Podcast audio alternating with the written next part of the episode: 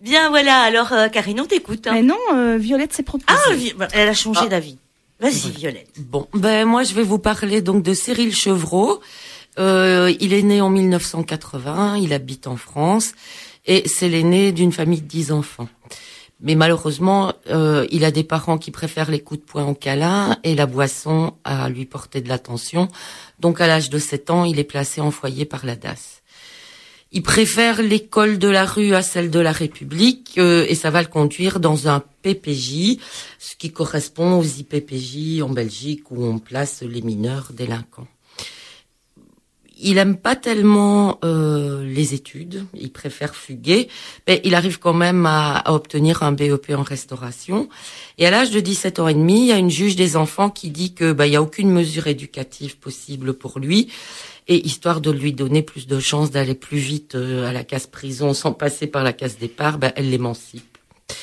Et là, bah, il va démarrer une autre vie euh, et il troque sa personnalité de jeune chat sauvage des quartiers à celle d'un mari et d'un père responsable. Donc, il va être papa pour la première fois à 21 ans. Et dans quelques mois, il y a une petite Amélia qui va arriver parmi ses quatre frères et sœurs euh, qui vivent déjà auprès des parents qui, eux, sont aimants et comblés par leur grande famille. Et depuis qu'il est très jeune, euh, ben, les livres font partie de son univers. Euh, il se cachait d'ailleurs dans les toilettes des foyers pour lire. Encore un qui lisait dans les toilettes. Et oui. Et, et donc, et, et il aime tellement les livres qu'il y a deux ans, il a créé une chaîne YouTube qu'il a appelée Les Enfants du siècle. Et il poste des vidéos, il commande ses nombreuses lectures. C'est vraiment un autodidacte de la pensée, de la capacité à s'instruire par les mots, par le savoir des autres. Et il a le souci de faire le tour de la question sur des thèmes comme euh, la philosophie, les thèmes de société, euh, le religieux, le culturel. Et moi, j'avais envie de parler de lui parce que je trouve que sa démarche elle est intéressante dans la mesure où ben, il lit pas des romans de gare, hein, il lit des trucs bien costauds et, et il vulgarise bien sûr au sens noble du terme des ouvrages que on n'oserait peut-être pas aborder, des auteurs qu'on n'oserait pas lire parce qu'on se dirait que c'est quand même un petit peu compliqué pour nous. Et la manière dont il présente euh, les livres dans ses vidéos, bah, finalement, ça donne envie d'essayer de, de se coller à tous ces bouquins. Voilà. C'est tout. Tu lui as pas posé des questions Bien sûr que c'est. Ah. Après, voilà, il y avait trois petits points. hein. Voilà, trois petits points. Et comme, euh, ben, ben voilà, comme je dis, il, lit- il lit énormément, il lit même plusieurs livres en même temps, donc il a quand même eu du mal à faire un choix. Mais je savais d'avance qu'il allait avoir un nom qui allait ressortir, parce que c'est son maître à penser, et c'est un, un philosophe qui a vécu au XVIIe siècle et qui s'appelle Spinoza.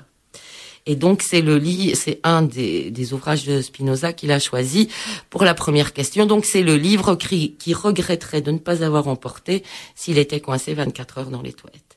Donc lui il lit pas des bandes dessinées mais de la philosophie dans les toilettes. Et quand tu as dit il y a un nom, j'étais sûre qu'il y avait un nom qui allait ressortir. Je pensais que c'était ton bouquin, tu vois moi. Ah non, je, je dois lui envoyer. Je lui Ah, avais promis d'ailleurs, je vais le faire. Et donc, bah voilà. Donc Spinoza, bah, il est né en 1632 à Amsterdam. Euh, ses ancêtres, ils viennent d'Espagne et du Portugal, mais comme ils étaient juifs, ils ont dû quitter ces pays-là à cause de l'Inquisition et ils sont venus s'installer aux Pays-Bas, qui à l'époque était quand même une grande puissance mondiale et qui accueillait des gens, voilà, c'était multiculturel et multiconfessionnel. Ses parents veulent qu'il devienne rabbin, donc il étudie beaucoup sa religion, euh, le judaïsme, mais il s'intéresse assez jeune, il a une quinzaine d'années, au christianisme et un petit peu à l'islam. Euh, il devient pas rabbin euh, d'ailleurs. Son père meurt euh, quand il a 22 ans. Il reprend l'entreprise familiale qui fait de l'import-export avec son frère. Et à 23 ans, il est excommunié par la communauté juive dans laquelle il vit. Et donc, il est obligé de gagner sa vie autrement que dans l'entreprise. Et il va devenir tailleur de lentilles optiques pour des lunettes et des microscopes. Et pendant qu'il taille ses lentilles, il se taille une bonne réputation euh, dans ce domaine-là d'ailleurs. Et pourquoi il était excommunié? Alors, euh, C'est compliqué. il ça. est non. La, la question On- qu'il fallait pas non, poser. Si, si, si, si, mais je voulais faire un petit peu plus court que d'habitude, donc je voulais pas en parler. Mais, bah, apparemment, il a fait une grosse entourloupe avec l'héritage de son père. Et puis, en plus, euh, bah, il s'intéresse euh, à beaucoup, à beaucoup de choses déjà euh, assez jeune. Et donc, bah, il, il s'intéresse à des philosophes républicains et libertins. Et il s'intéresse aussi aux hétérodoxes, qui sont le contraire des orthodoxes et qui sont des gens qui pensent d'une autre manière que la manière habituelle. Et ça, c'est pas bien. bah, si, Mais non, si, c'est pas bien C'est euh, intéressant, mais c'était pas bien Voilà. justement pour euh, la communauté dans laquelle il vivait. Alors, on ne trouve pas vraiment de réponse à tout dans la philosophie de Spinoza, mais on trouve une façon particulière de réfléchir, parce que pour lui, il trouve qu'avoir le libre arbitre, c'est différent que d'être libre. Et on est libre quand, à la place de l'affect, on agit par la raison. Et on ne peut dire non à une pulsion que s'il y a un affect plus fort qui nous l'impose, et pour lui, c'est la raison. Alors, il va écrire beaucoup euh, d'ouvrages de philosophie, mais comme il n'est pas tellement apprécié euh, par son milieu, il n'en il en aura que deux qui seront publiés de son vivant, l'éthique et le traité théologico-politique, qu'on appelle aussi le TTP, et c'est ce livre-là que Cyril a choisi et sur lequel j'ai planché quelques heures. Tu l'as lu? Je l'ai pas lu, j'avoue. T'as cherché un résumé sur Internet? Même pas. Non, non, non. J'ai, j'ai écouté, j'ai lu beaucoup de choses là-dessus. Donc, en fait, il écrit pour trois raisons ce, ce- cet ouvrage parce que il veut proposer une approche différente de la théologie et il veut l'associer à la philosophie. On l'accuse d'être athée et les théologiens l'accusent, mais il n'est pas d'accord avec ça, donc il veut expliquer ça dans son ouvrage. Et il veut aussi encourager les dirigeants d'Amsterdam à faire des lois qui séparent la théologie et les droits. Et donc, euh, donc pour lui, c'est pas aux théologiens à dire le droit et à le faire appliquer, mais à l'État. Il n'est pas athée, mais il n'a pas la même vision euh, de Dieu que les théologiens. Lui, il, il pense que Dieu, c'est une force infinie qui peut se retrouver à travers tout ce qu'on vit, euh, et par exemple la nature. Et donc, euh, il dit que Dieu s'expérimente et que la foi vise l'obéissance, mais que si on a une foi bien comprise et qu'on analyse de manière rationnelle les écritures euh, religieuses, ça laisse la liberté de penser et donc bien sûr de philosopher. Et il dit aussi que c'est pas aux, religions à déterminer ce qui est bien ou mal, parce qu'il pense que Dieu, ben, comme c'est pas un homme et une force, ben, il s'en fiche un petit peu de savoir si les hommes ils sont salopards ou ignorants, mais que par contre c'est c'est un thème qui intéresse beaucoup les hommes, et donc c'est à la au pouvoir civil à mettre des limites et pas au pouvoir religieux, et, et c'est même au pouvoir civil à mettre des limites au pouvoir religieux. Et donc, euh, dans son, dans son traité, il pose la question de savoir qui peut gouverner un État et de quelle manière l'État, cet État-là doit être gouverné afin de convenir à tous les hommes, malgré leurs divergences d'opinion et les idées de chacun. Et donc, pour lui, c'est important de laisser agir les gens par leurs raisons, car il n'y a pas de politique possible là où règne le désir. Et que si les hommes raisonnent, ils vont comprendre d'abord que c'est important qu'il y ait un chef, et puis aussi, euh, ils- vont, ils vont pas, euh, ils vont garantir la sécurité de cet État parce qu'ils vont pas agir avec leur pulsion, mais ils vont réfléchir avant d'agir. Et pour lui, ben, c'est ça qui va permettre un État démocratique si on laisse les hommes libres et éduqués à la raison. Je peux poser une question à notre invité? Oui. Parce qu'on lui a pas demandé, tu lis beaucoup, toi? Je lis beaucoup par période. Il y a des périodes où je manque de temps, Est-ce que tu malheureusement. lis sur les toilettes Mais ah oui, énormément. Et quel est le livre que, que tu voudrais euh, ne pas avoir oublié euh, si tu étais enfermé 24 heures dans les toilettes? Ben, je vais peut-être parler du dernier que j'ai lu, tout simplement, parce que ce- c'est c'est celui-là qui me vient en tête et c'était vraiment un, un coup de cœur. C'est Arsenic natif de Sarah Laurent, qui est une auteure. euh, C'est son premier roman et euh, elle est de la région, elle est de Saint-Guilain. Donc euh, Ah voilà, franchement, je vous le conseille parce que c'est vraiment une petite perle. Ça se lit très facilement, ça se lit très vite. Mais moi, j'ai beaucoup apprécié. Voilà. Mais c'est bien parce qu'en plus, comme Dernier ça, en tu lui fais de la, de la publicité. Oui, mais c'est vraiment avec plaisir.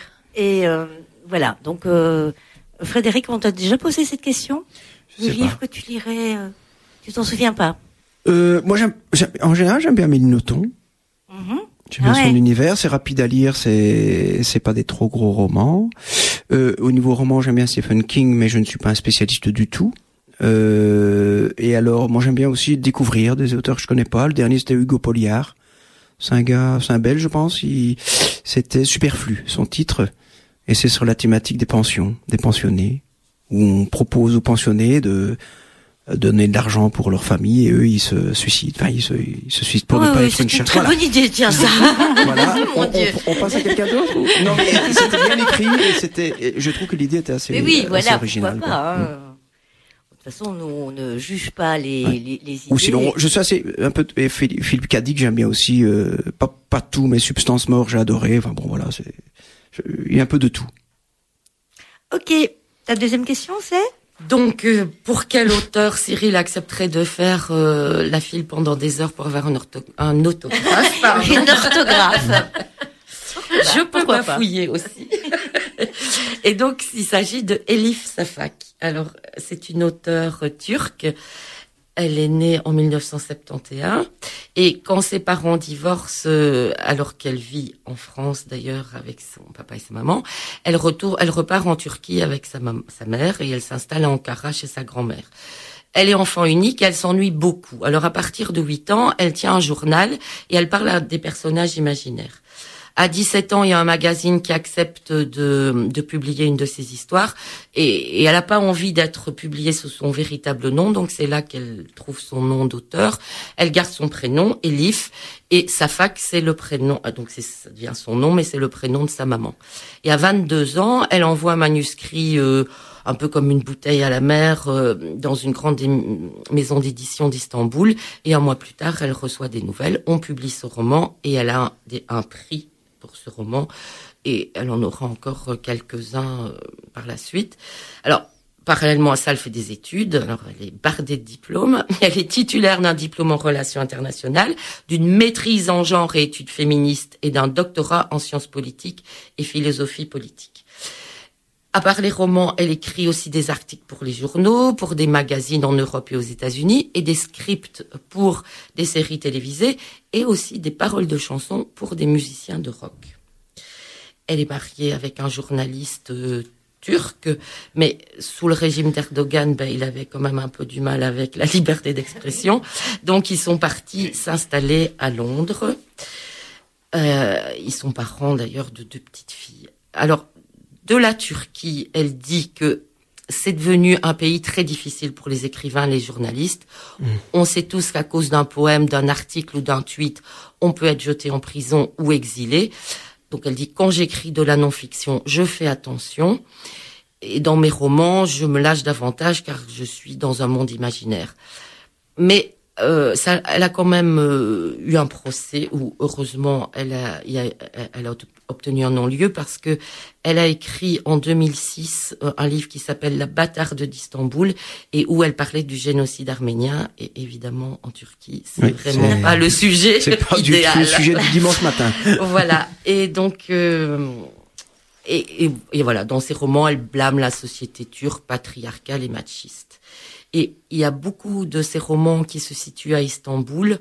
C'est vraiment une source d'inspiration pour elle parce qu'elle dit de, de cette ville que Orient et Occident ne sont pas comme l'eau et l'huile. Ils se mélangent et dans une ville comme Istanbul, ils se mélangent de façon intense, incessante et époustouflante. Donc, elle a entre autres écrit donc La bâtarde d'Istanbul et Bonbon Palace, qui ont été des best-sellers en Turquie. Ok. Et la Troisième question. Donc, c'est le livre que Cyril propose euh, de lire et ce- ça s'appelle Les identités meurtrières d'Amin Malouf. Amin Malouf, j'en avais déjà parlé dans dans la sélection de Zineb El Razoui. Donc, c'est un auteur libanais qui quitte le Liban au moment de la guerre et qui s'installe en France avec sa famille, qui est journaliste euh, au Liban, qui, qui, reste journaliste un peu en France et puis il écrit des romans. Et en 1998, donc, il, il publie un essai euh, qu'il appelle Les identités meurtrières. Et il l'a écrit à partir de son expérience personnelle, de la diversité de ses appartenances, mais aussi de l'histoire, de l'actualité, de la philosophie. Et à travers tout ça, il interroge la notion d'identité. Et de son identité, Hermine Malouf, il dit, ce qui fait que je suis moi-même et pas un autre, c'est que je suis à la lisière de deux pays, de deux ou trois langues, de plusieurs traditions culturelles. C'est précisément cela qui définit mon identité. Et dans cet essai, il questionne le besoin d'appartenance collective, qu'elle soit culturelle, religieuse ou nationale, et il se demande pourquoi ce désir qu'il estime légitime conduit souvent à la peur de l'autre et à sa négation. Et il se demande aussi si les, nos sociétés, elles sont condamnées à la violence sous prétexte que tous les êtres n'ont pas la même langue, la même foi et la même couleur. Et pour lui, euh, parce qu'il dit qu'en fait l'identité c'est pas figé, c'est quelque chose qui va euh, évoluer en fonction, bah, en fonction de l'évolution de chaque personne, de ses expériences de vie, et c'est ça qui va faire que chaque personne est unique et que même une personne, même des gens qui vivent dans une même famille, bah, ils n'auront pas la même identité parce qu'ils vont vivre bah, des choses totalement différentes. Et, et, là où, pour lui, les identités elles deviennent meurtrières, c'est quand elles sont conçues de manière tribale.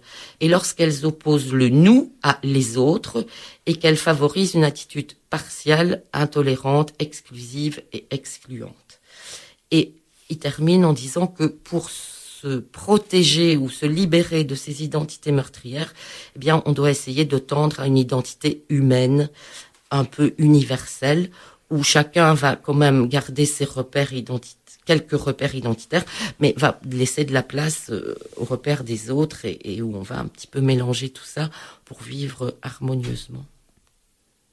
Bah bravo, c'est encore euh, un beau travail hein, qu'elle nous a fait là Tu ce peux soir. rappeler le, le nom de la personne que tu as interrogée? Cyril Chevreau. Cyril Et Chevreau. donc, euh, il a sa, sa chaîne YouTube, c'est Les Enfants du siècle. D'accord. On Et faire je pense qu'il nous écoute d'ailleurs ce soir. C'est vrai? Ah bah alors euh, on l'embrasse et puis euh, attention, on va te suivre.